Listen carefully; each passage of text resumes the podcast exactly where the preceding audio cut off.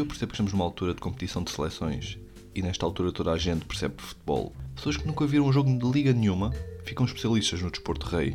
E isso nota-se quando a seleção joga. Toda a gente no café, em casa ou até mesmo sem ver o jogo, tem uma opinião sobre o que é que o selecionador deve fazer. Mas estas pessoas dividem-se em subespécies. Temos os intelectuais de bancada, que dizem que devemos meter o Renato porque ele consegue ler o espaço entre linhas e dá a dinâmica necessária ao jogo. Depois temos os treinadores de bancada que dizem: é pá, metam o Renato que precisamos de um box-to-box, pegue na bola e vá até à área. E depois temos o preparador físico de bancada, que é aquele que não percebe bola, mas gosta de comentar. Coisas do género, é pá, mete o Renato que ele corre muito. Mas o que mais chateia nesta altura não são os treinadores de bancada, mas sim as músicas de apoio à seleção. Para já no que toca à música, ninguém consegue acertar, nem a própria seleção. Sempre que eles vão a uma competição deste género, a música que levam é As Saudades que eu já tinha da minha alegre casinha, dos chutes e pontapés.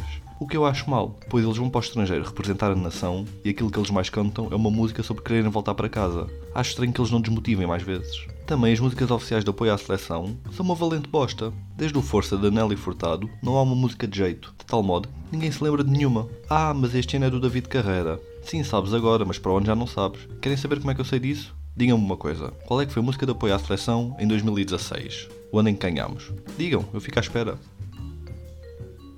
Pois, não sabem, pois não. Aliás, era tão boa que a música que toda a gente se lembra desse ano é E foi o Éder que os fodeu. Mas a pior parte das músicas de apoio é quando os canais de televisão fazem a sua própria. O aquilo é mau, malta.